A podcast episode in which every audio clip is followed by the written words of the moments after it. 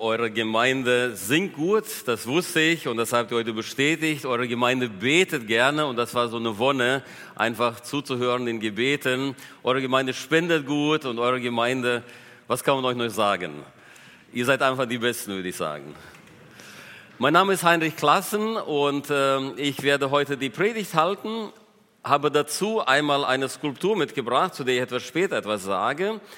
Das heißt, es sind also verschiedene Gesichter mit integriert und möchte an dieser Stelle aber zuerst so ganz, ganz liebe Grüße weitergeben aus Bielefeld, da woher ich komme, aus der Gemeinde, der ich seit einigen Jahren vorstehen darf. Und äh, zum anderen dann auch von unserem Bund Taufgesinnter Gemeinden vom Vorstand euch herzlich grüßen. 2019 haben wir hier gefeiert und das war das letzte Mal, dass ich hier war.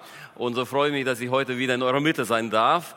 Und zwar äh, haben, da haben wir 30 Jahre äh, des Bundes der Zusammenarbeit gefeiert, hier in euren Räumlichkeiten. Es war ein wunderschöner Tag. Ihr seid gute Gastgeber, müssen noch da hinzufügen.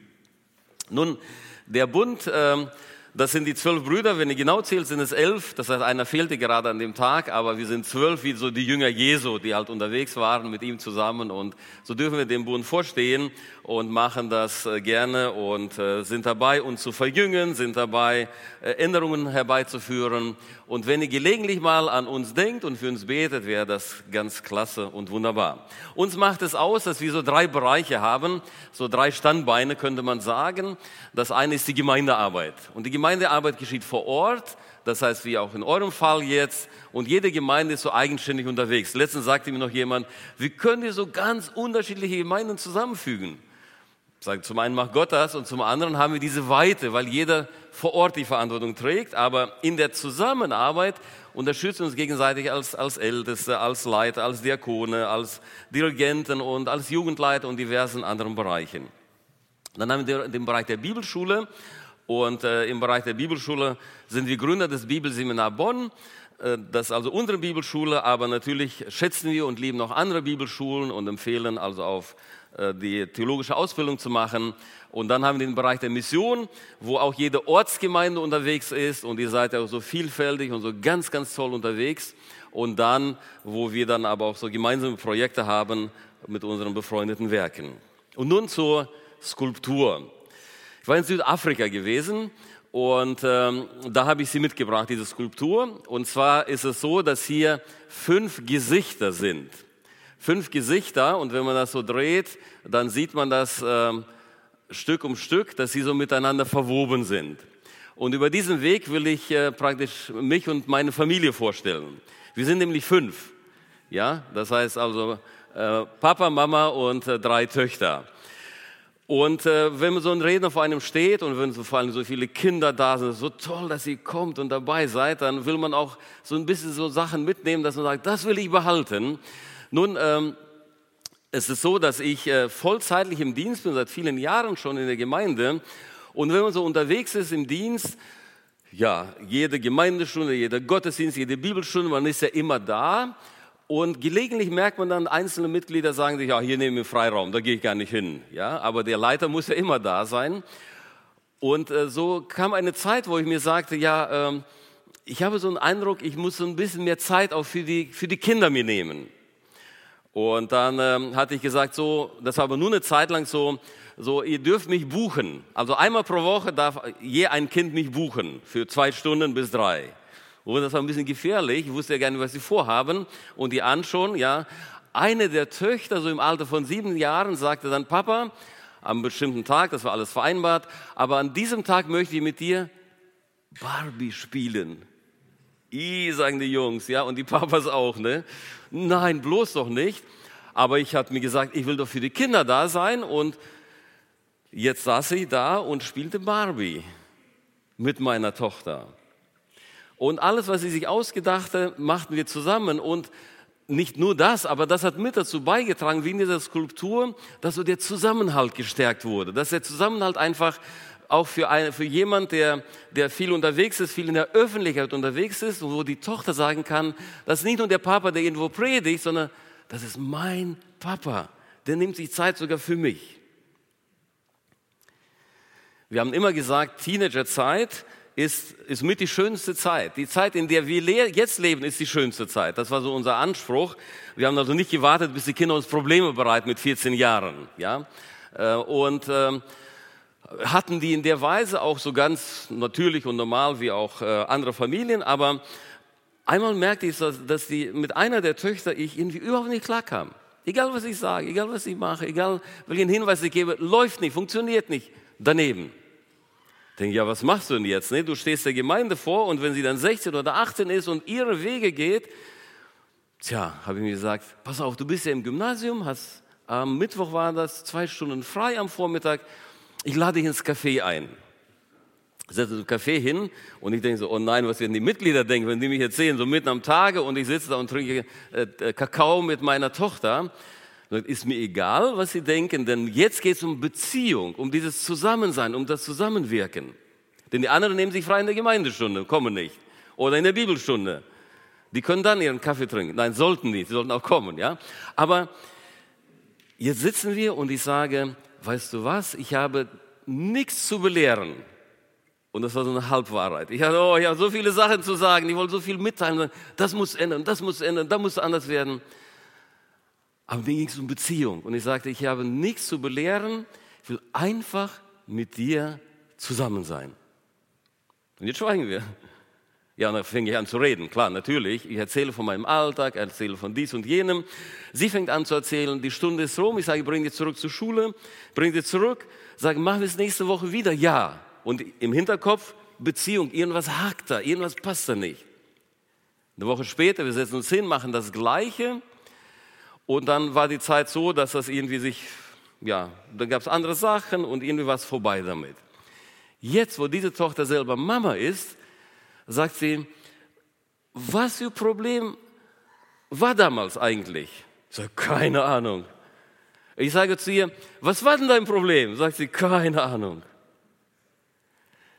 Beziehung macht es aus. Sich Zeit füreinander nehmen und, die, äh, und eine weitere Tochter sagte, mit zwölf oder dreizehn, sagt sie, Mama, mit 16 Jahren werde ich einen Freund haben.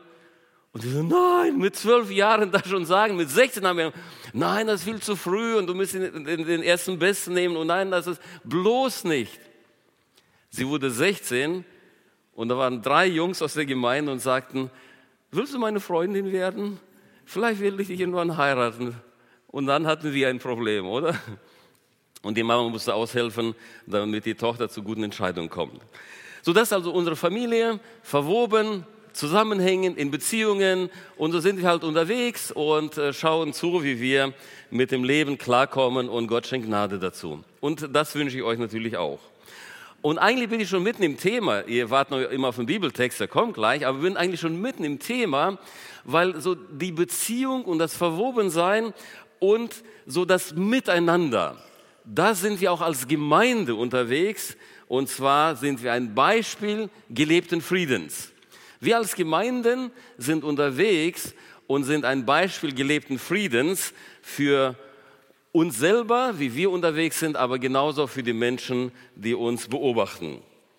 Und ähm, ich habe jetzt vor, einmal Psalm 133 zu lesen, um aufzuzeigen, wie in dem Fall so vor allem im äh, Ersten Testament so der Friede beschrieben wird, der Friede gelebt wird, dann will ich anhand der Apostelgeschichte etwas aufzeigen, wie also Friede in der Urgemeinde so ganz praktisch gelebt wurde. Und dann komme ich zu uns, wo ich gewisse Anwendungen machen will. Und da ist mein Gebet, dass der Geist Gottes in unsere Herzen hineinspricht, in unsere Herzen und wir verstehen und sagen, das ist für mich. Da hat Jesus mich gemeint. Da spricht er in mein Leben hinein. Und das nehmen wir mit auf und mit nach Hause und versuchen das umzusetzen. Also zuerst Psalm 133. Siehe, wie fein und lieblich ist es, wenn Brüder einträchtig beieinander wohnen.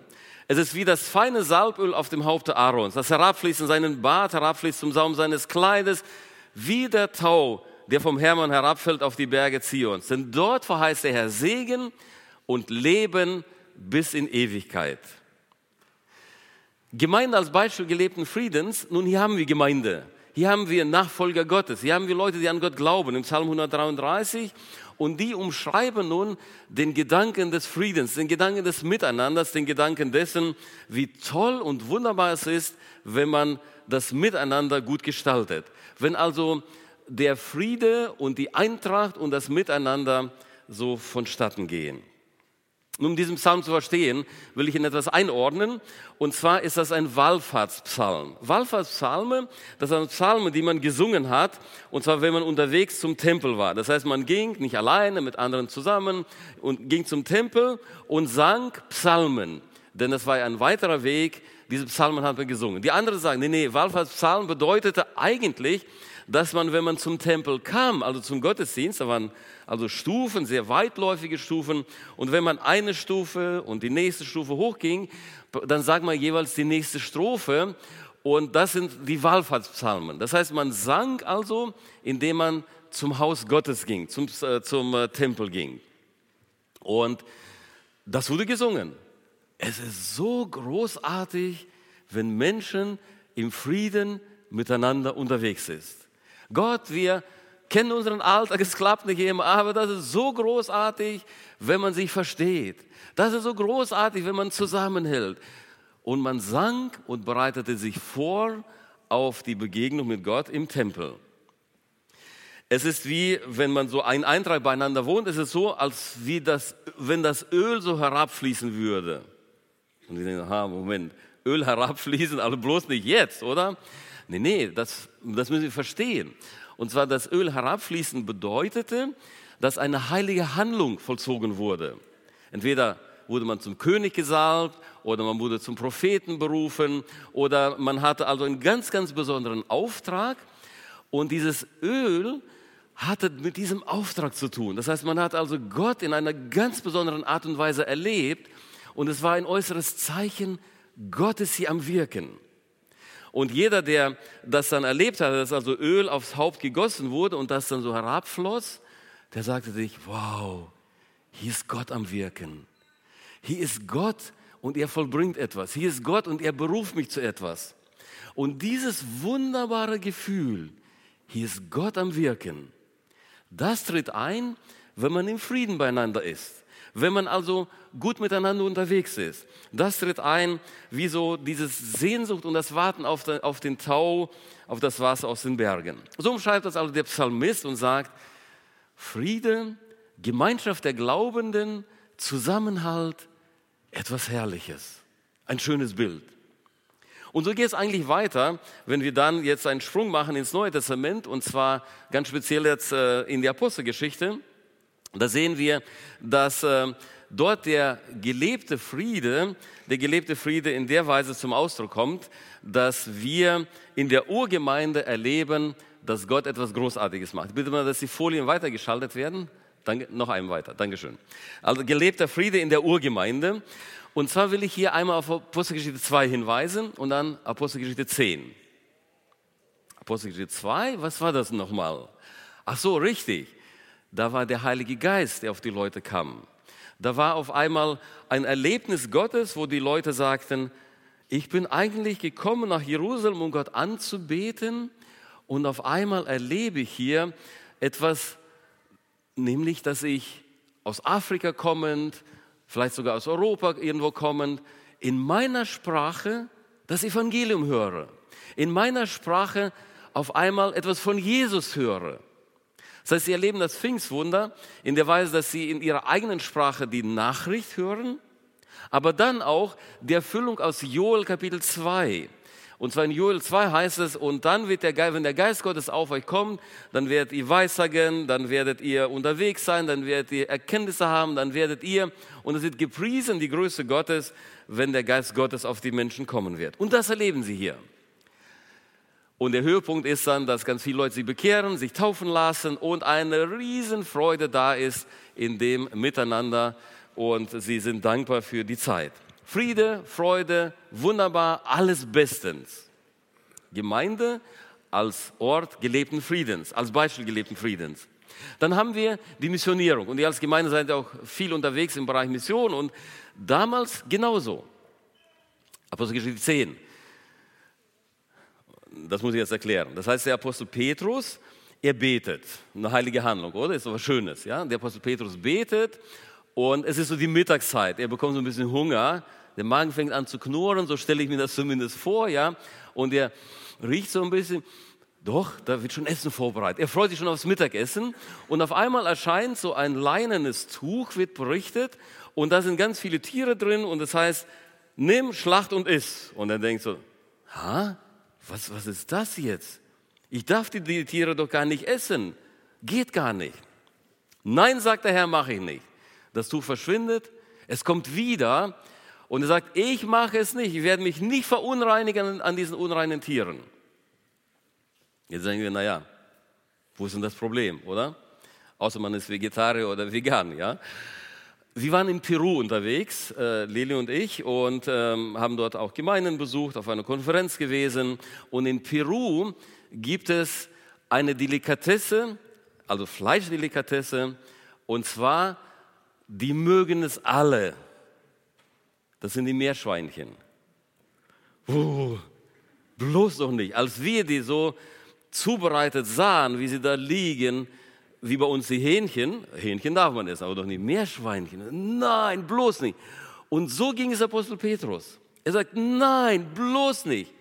Von seinen jüdischen Vorschriften her wusste er, was er nicht essen darf.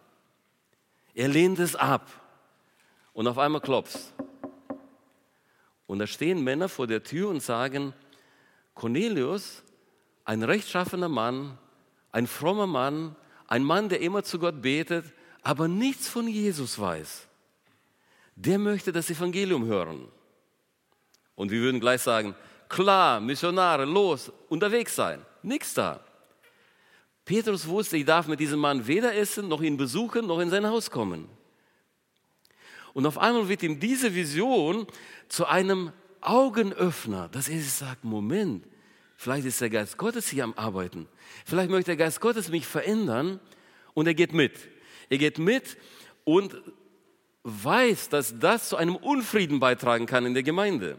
Er weiß, dass dadurch Unstimmigkeiten in der Gemeinde auftreten können. Gemeinde als Beispiel gelebten Friedens gibt es auch zwischen grenzwertige Entscheidungen. Er geht. Er kommt hin, Cornelius ist da, seine ganze Familie, äh, Petrus äh, sagt das Evangelium, sie bekehren sich, empfangen den Heiligen Geist und dann sagen sie, ähm, wirst du uns taufen? Und dann müsst ihr dann etwas später mal Apostelgeschichte 11 lesen, um das zu verstehen. Der Apostel Petrus sagt, in diesem Fall wird das Bruder X machen. Er macht das. Der Bruder X tauft die Leute, denn Apostelgeschichte 11, da das Ante der Apostel Petrus, da muss ich vor die Gemeinde treten. Und zwar nicht am Sonntagmorgen, um zu predigen, sondern um mich zu verantworten. Kennen die Gemeindestunde? Sowas ähnliches blühte ihm.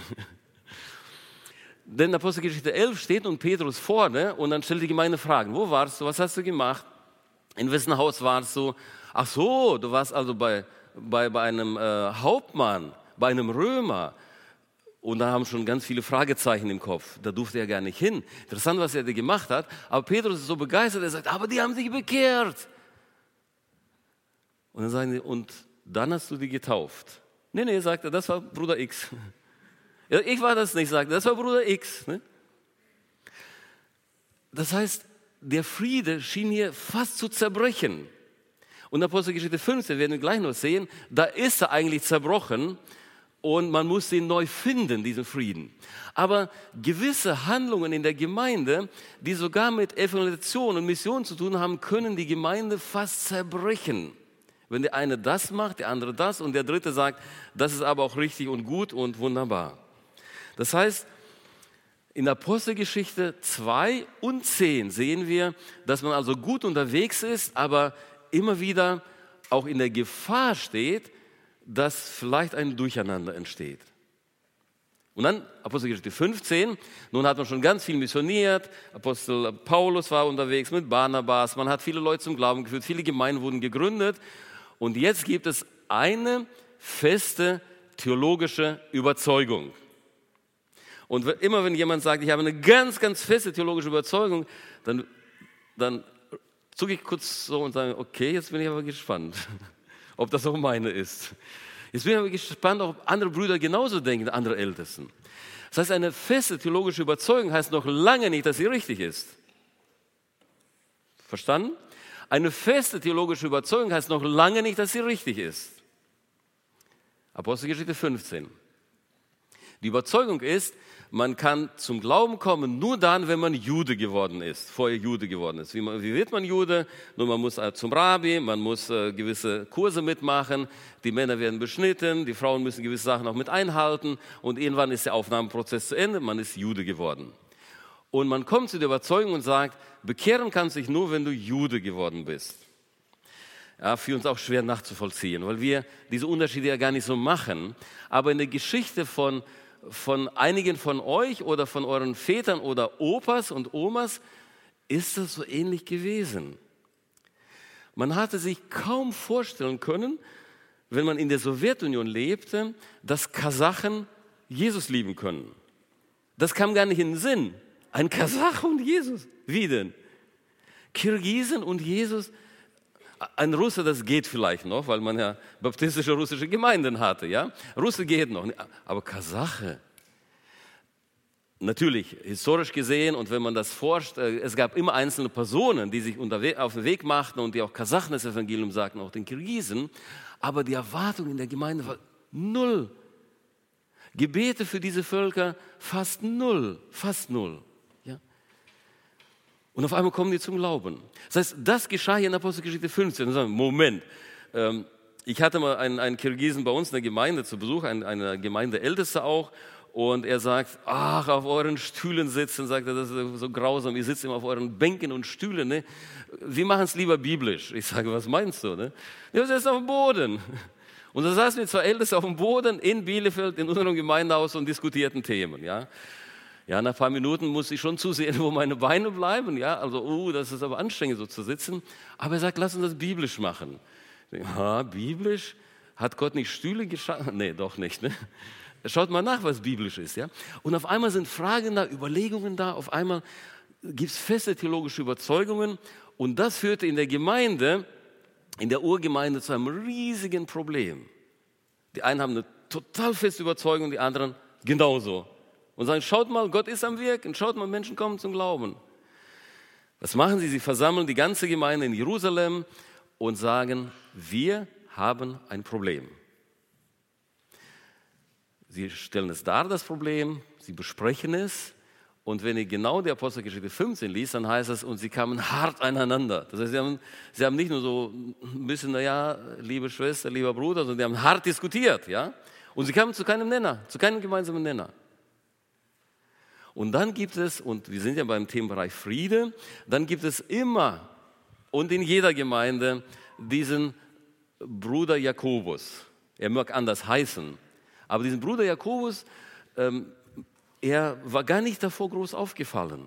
Er war gar nicht derjenige, der groß irgendwo auf, aufgetreten war. Aber er war jemand, auf den man hörte. Und er kommt nach vorne und sagt, liebe Geschwister, schaut mal, wenn wir allen sagen, enthaltet euch vom Erstickten, äh, vom, vom Blut, ja, geschlachteter Tiere, von Unzucht, so vier Bereiche erwähnt er, ähm, und das den anderen mitgeben auf dem Weg, ist das gut? Ja, sagen alle, alle, wunderbar, das machen wir.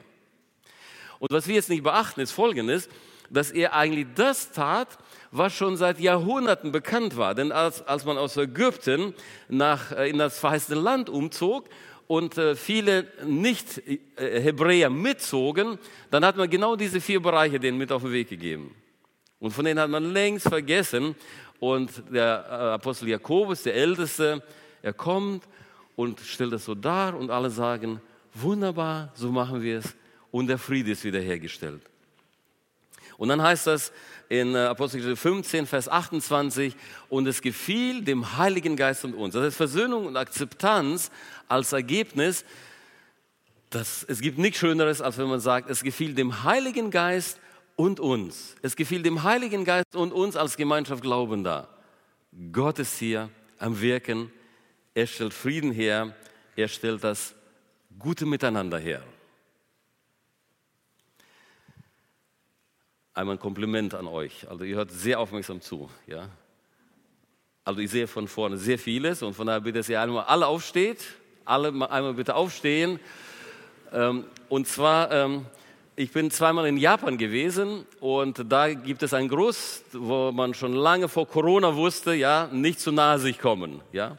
Und zwar man grüßt sie so, dass man die Hände zusammenlegt und dann sie voneinander verbeugt. Das macht man in vielen asiatischen Ländern, ja, und das machen wir mal. Wir legen mal die Hände so zusammen und dann schauen wir nach links oder nach rechts und grüßen mal die Person neben uns. Nein, nicht so. Nein. Also einmal. Die Hand darf man nicht übers Kinn heben, sondern ist immer stolz. Ja, das heißt also unterm Kinn halten. Ja. Und wenn man die andere Person ehrt, dann verbeugt man sich und äh, bleibt längere Zeit unten und wackelt so etwas mit dem Körper. Ja? Also wollen wir einander ehren. Ja?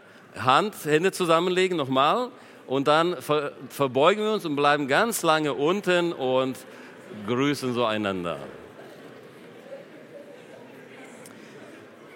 Vielen herzlichen Dank. Dürft ihr gerne wieder sitzen. Ich komme nun äh, zu gewissen Anwendungen. Das heißt, wir haben zum einen gesehen äh, Psalm 133, also Gemeinschaft Glaubender und der Friede ist da, wie das Öl, das herabfließt. Ein wunderbares Gefühl, das Bewusstsein, Gott ist hier am Wirken. Dann Apostelgeschichte, wo wir gesehen haben, der Friede kann auch zwischendurch wackelig werden, auch in der Gemeinde, auch im Bereich der Mission und von daher gelebter Friede. Gelebter Friede und die fünf Möglichkeiten der Umsetzung. Das heißt, jetzt ist meine Überlegung und auch mein Gebet, dass Gott in mein Leben, in euer Leben hineinspricht. Und wenn du sagst, beim ersten Bereich ist nicht für mich, ist okay, beim zweiten auch nicht, aber der dritte, der ist für mich. Oder jemand sagt, der fünfte Bereich, der ist für mich. Nimm das bitte mit. Nimm das bitte mit als ein, als ein Hinweis Gottes, als ein Hineinreden Gottes in dein Leben. Vielleicht geht es uns so wie diesem Mann, also wir sehen brennende Häuser, ja, und du denkst an Frieden, an deine Verwandte, an deine Freunde, an deinen Arbeitsplatz, an deine Beziehungen und denkst, oh, mir geht das wie diesem Mann. Ich versuche zu entfliehen, ich bin unterwegs Richtung Friede und wie so ein Seiltänzer auf dem Seil ganz vorsichtig nach vorne schaut und zu der Taube, zu Friedenstaube unterwegs ist. Vielleicht geht es dir so. Möge Gott dir begegnen, möge Gott schenken, dass durch diesen Gottesdienst du neuen Mut fasst und sagst, da gehe ich hin, da bleibe ich. Ich bleibe an Christus dran. Mir ist es ganz, ganz wichtig, mit äh, Jesus unterwegs zu sein. Fünf Kerzen habe ich gewählt dafür und die erste Kerze leuchtet und besagt, Christen sind Friedensstifter. Punkt. Ausrufezeichen. Kein Fragezeichen. Das heißt, per Definition sind Christen Friedensstifter. Und du sagst, ja, aber bei mir klappt das nicht so gut. Kein Problem, du bist trotzdem Friedensstifter. Ja, aber ich will nicht mehr. Moment, du bist per Definition, weil du zu Christus gehörst, bist du Friedensstifter. Das ist also die erste Kerze leuchtet und sagt uns, sofern Jesus in deinem Leben ist, in dein Leben eingekehrt ist, sofern du bekehrt ist, wiedergeboren, also welche Begriffe wir auch immer dafür nutzen, sofern wir zur Gemeinde Jesu gehören, sind wir Friedensstifter. Nicht nur als ganze Gemeinde, sondern als Einzelpersonen auch. In Epheser 2, 14 heißt es, Christus ist unser Friede. Und aus, aus Menschen verschiedener Herkunft, Kultur, gesellschaftlicher äh, Zusammenhänge hat er Brüder und Schwestern gemacht. Christus ist unser Friede. Christus lebt in uns. Christus ist derjenige, der uns verändert. Und wir sind Friedenstifter. Und können auch sagen, die Gemeinde Jesu ist das Friedensprojekt Gottes. Das heißt, Menschen, die euch beobachten, Menschen, die nicht dazugehören, haben das Recht zu erfahren, zu erleben, mit zu beobachten, wie ihr zum Frieden kommt. Das heißt, wenn Verwandte miteinander nicht klarkommen, dann beobachten die Nachbarn das vielleicht und sagen, das ist ja toll. Da kamen dann die Ältesten, danach waren sie alle wieder frisch und fröhlich unterwegs. Ja? Oder die sind äh, gegangen und haben, äh, wenn sie mit Nachbarn irgendwie zerstritten waren und haben um Vergebung gebeten. Oder was immer der Weg ist, sie sagen, oh, hier scheint irgendwie Friede nicht nur ein Wort zu sein, sondern in dieser Gemeinde und bei diesen Leuten ist es ein, ein, ein Lebensprogramm. Die sind also unterwegs. Christi, ihr Friede, das Friedensprojekt Gottes, das heißt, man schaut sich das an und sagt, toll, klasse, wunderbar. Und für uns sind das Leben und die Lehre Jesu Maßstab für unser Handeln für unser Handeln und wir unterscheiden nicht zwischen zivilem und militärischem, zwischen staatlichem und privatem. Also hier bin ich friedlos und hier kann ich schimpfen und machen und tun, aber privat bin ich anders. Oder hier mache ich das und das gegen den Staat und rede und schaue mir alle möglichen komischen Videos an und schimpfe über die äh, Regierung, die abgelöst wird und über die Neuen schon, die noch gar nicht dabei sind und mache und tue. Aber sobald ich äh, im Kreis meiner Familie bin oder vielleicht noch ein Ältester dabei ist oder, oder Missionsleiter, ich bin der friedlichste Mensch von allen. Nein, diesen Unterschied gibt es gar nicht, sondern egal, wo du beruflich unterwegs bist, egal in welcher Beziehung du zu deinen Nachbarn stehst, egal wie kompliziert vielleicht deine Nachbarn sind, wir sind Friedensstifter.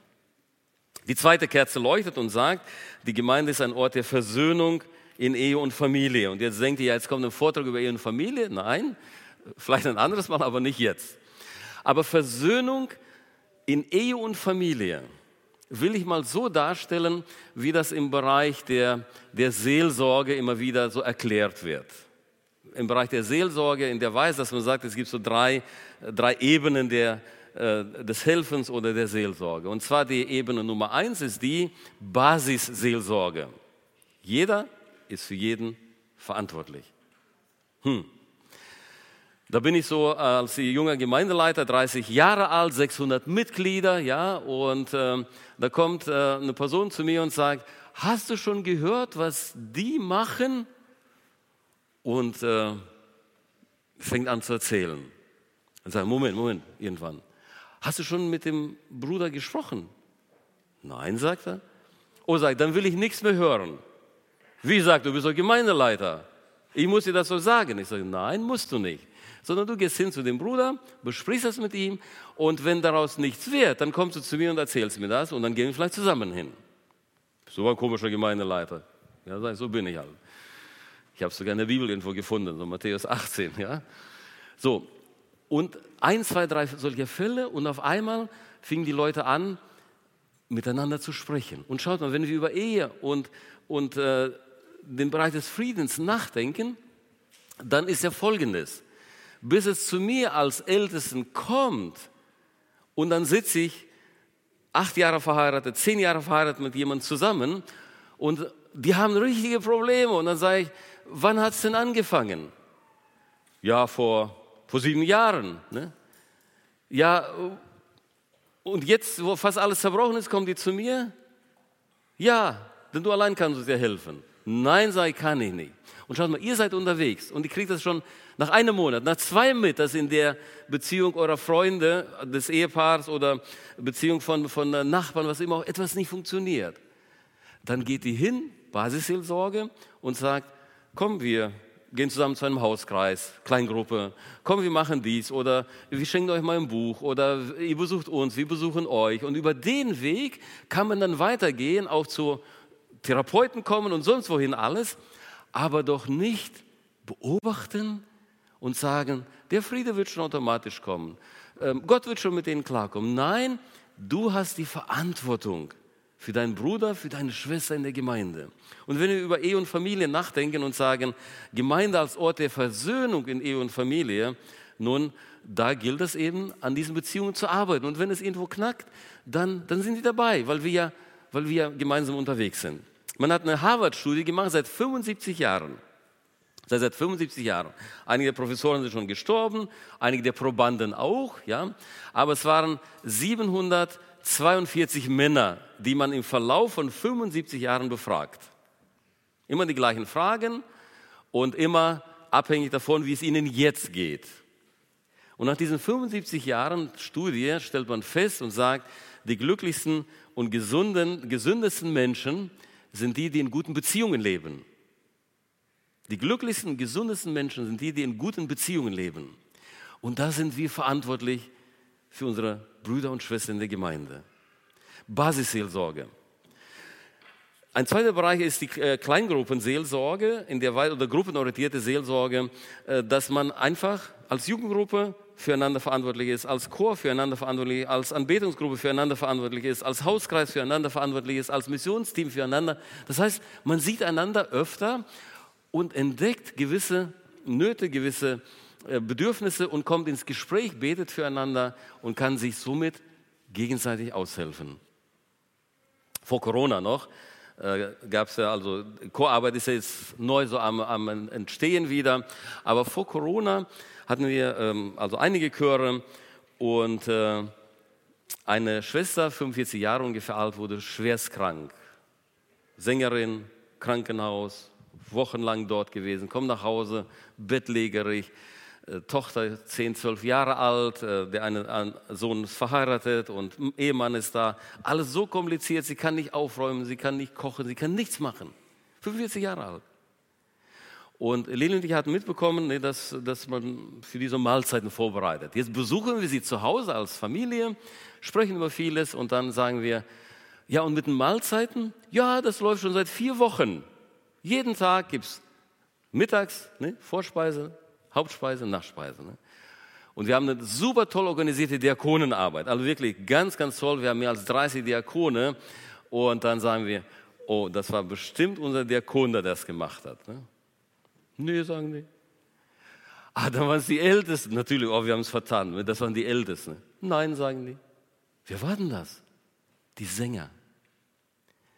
Kleingruppenseelsorge, die Sänger, die haben gesehen, hier ist eine Not, die haben gesehen, hier ist Hilfe notwendig. Das heißt, Friede in Ehe und Familien entsteht, wenn wir in den kleineren Gruppen einander sehen, uns auf den Weg machen und einander helfen. Und dann kommen natürlich die Sonderfälle, das ist die Ebene 3.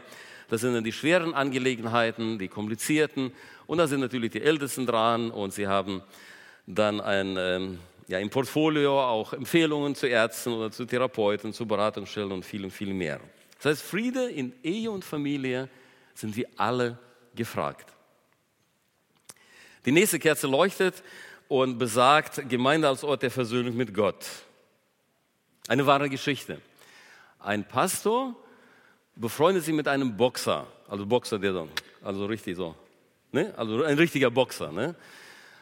Er, der eine ist Christ, der andere nicht. Sie machen zusammen Fahrradtouren, unternehmen vieles und ihnen geht es soweit gut, aber irgendwie zum Bekehrungsgespräch kam es noch nicht. Ne? Und irgendwie der Pastor plagt sich schon ein bisschen drum ne? und sagt, Gott schenkt mir den richtigen Augenblick, dass ich über die Bekehrung rede, damit der Mann sich doch, doch äh, zu dir wendet. Eines Tages, ist Mitte des Monats, sagt der Boxer zum Pastor, am 31. hast du da Zeit? Er sagt, ja, kommst du mir? Sagt er, ich könnte, was machen wir denn zusammen? Sagt er, ich will mich bekehren. Er sagt, wie, Moment, wir haben noch 14 Tage Zeit.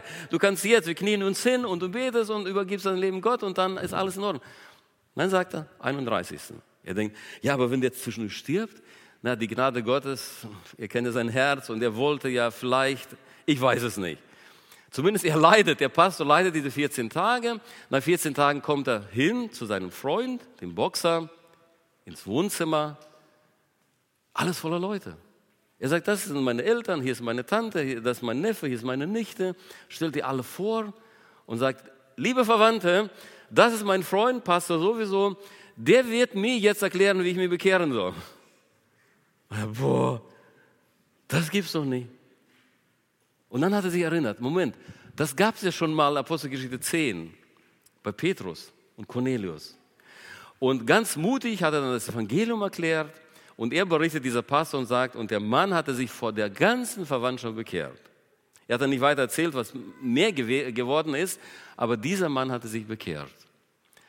Eine sonderbare Geschichte der Bekehrung. Aber meine Lieben, das ist jetzt meine Frage an euch. Wie ist dein Weg, wie ist euer Weg zu Gott? Gehörst du schon dazu? Kannst du davon berichten und sagen, Friede mit Gott? Und das ist ja das Herzstück des Ganzen.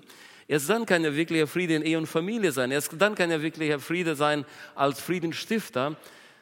Wohnt Christus in deinem Herzen? Kannst du sagen, jawohl, ich bin froh und dankbar dafür?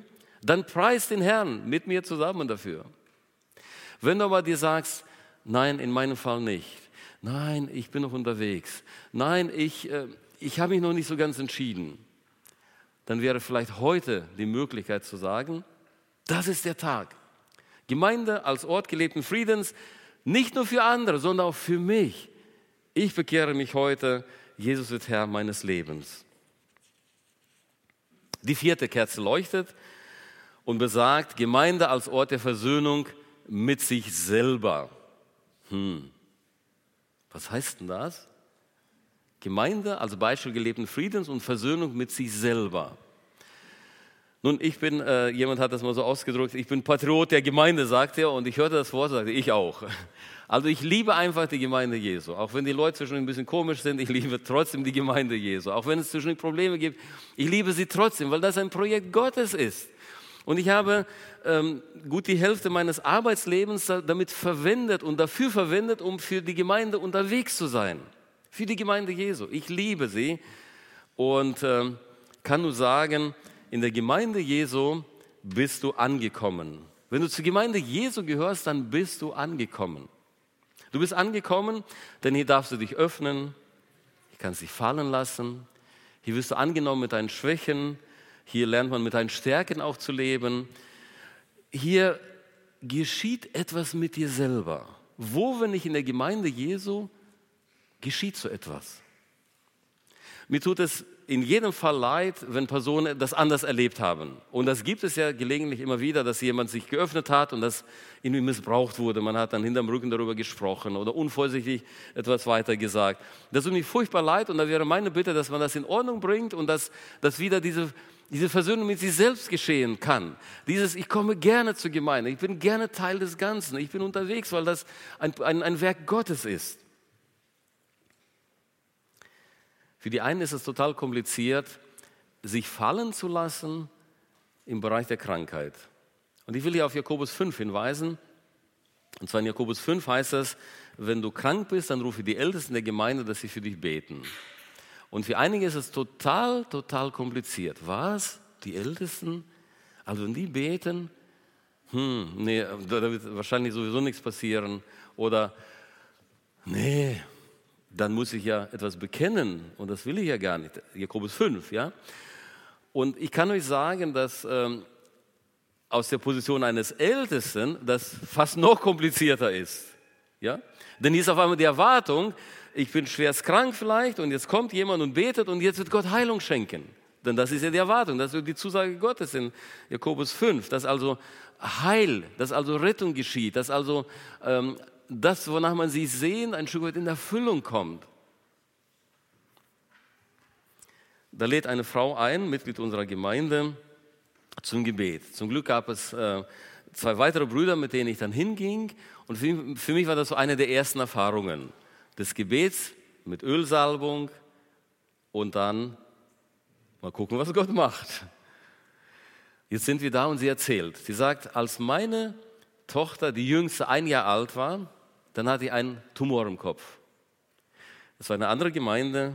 Die Ältesten haben gebetet und mein Gebet war, lieber Jesus, wenn du mir Gnade schenkst, dass ich zwölf Jahre noch für meine Tochter da sein kann, dass sie so zwölf, dreizehn Jahre alt wird, dann bin ich bereit, zu dir zu gehen. Wenn du es willst, erfülle mir diesen Wunsch.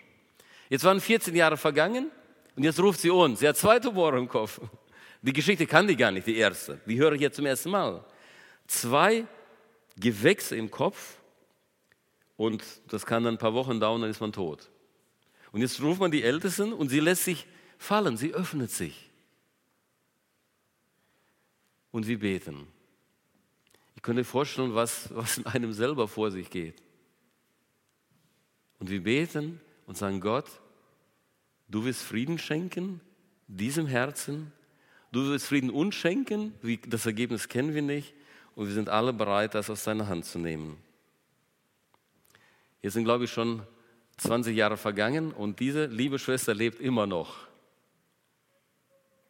Diese Schwester lebt immer noch. Dank unserer Gebete, ja und nein. Dank des Wirkens Gottes. Aber sich fallen zu lassen und zu sagen, ich rufe jetzt, ich demütige mich. Das meine ich mit Gemeindeort der Versöhnung mit sich selbst. Nicht kritisch die ganze Zeit unterwegs sein, nicht dies und jenes und besserwisserisch, sondern zu sagen, Gott ist hier am Wirken. Ich habe auch andere Fälle erlebt, wo Personen gestorben sind, äh, erlebt aber, dass sie zu einem tiefen inneren Frieden gekommen sind, zu einem tieferen inneren Frieden und bereit waren, zum Herrn Jesus zu gehen, angesichts einer ganz komplizierten Situation. Aber die Versöhnung mit sich selbst geschieht in und durch die Gemeinde und durch das Wirken Gottes. Und die fünfte Kerze leuchtet und somit die letzte und besagt, Friede eine Perspektive auch für die Gesellschaft. Für die Gesellschaft also für Menschen um uns herum. Friede eine Perspektive für die Gesellschaft. Im September ist so, sich jedes Mal so unser Hochzeitstag. Ja? Und meistens ist September so der Aufruf in, in den Herbst, ja, und da hat man kaum Zeit. Also da plant man und macht und tut und die Ferien sind vorbei und alles in der Gemeinde, es geht runter und drüber in der Planung und Gremien und, und Teams, Teamtreffen und alles, was so dazugehört. Für den Hochzeitstag bleibt meistens nicht viel Zeit übrig. Ja? Aber dieses Jahr sagten Lele und ich mir, wir sind unterwegs in Deutschland und am Hochzeitstag, so ganz besonders, da wird uns keiner stören. Ja? Und wir waren also in Halle an der Saale, haben uns, äh, also ehemalige DDR, ja, und haben uns also ein Café ausgesucht, so ein durchschnittliches Café, aber es war kalt draußen und dann dachten wir, bevor wir lange suchen, wollen wir hier frühstücken. Unser quasi äh, Jubiläumsfrühstück. Und dann bestellen wir äh, unser Frühstück zu zweit. Ja? Und was ich nicht gemerkt hatte, aber Lili hat das gesehen, da gab es ein Brötchen so in Herzform. Ich hatte noch nie sowas gesehen. Ja? Ja, ein Brötchen in Herzform und das hatte sie auch bestellt. Hallo, in meinem Alter darf man auch ein bisschen romantisch sein, oder? So, das heißt, so ein Herzchen bestellt und jetzt sitzen wir und frühstücken und alles so wunderbar und schön und, und dann sagen wir uns, Moment, Halle an der Saal, bevor wir jetzt weiterfahren, hat doch mit dem Pietismus zu tun und gab es da nicht so einen August Hermann Franke? Ja, tatsächlich, die Stiftung und der, der, der Start von Privatschulen, von christlichen Privatschulen. Wir gehen also dorthin, erleben da Musikgruppen, da war gerade so eine Eröffnungsfeier, Musikgruppen und Führungen und frankisches Brot wurde verkauft und ah, das war alles so toll.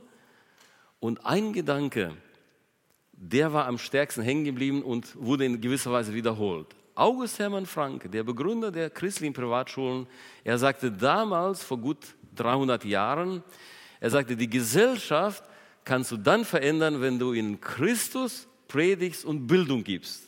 Christus und Bildung, Christus und Bildung. Das muss im Einklang stehen. Dann veränderst du die Gesellschaft. Bildung und Christentum Menschen anbieten und dann veränderst du sie. Der Friede, von dem wir sprechen, über den wir nachdenken, kehrt auf einmal ein, auch für Menschen in solchen Situationen. Kommen wir zum Schluss. Nochmal die Skulptur, Beziehungen, Zusammenhalt und immer wieder zum Frieden beitragen. Jeder für sich und jeder auf seine Art. Und die Gemeinde ist ein Beispiel gelebten Friedens und schafft Hoffnung, auch in unmittelbarer Umgebung. Amen. Amen. Gott segne euch.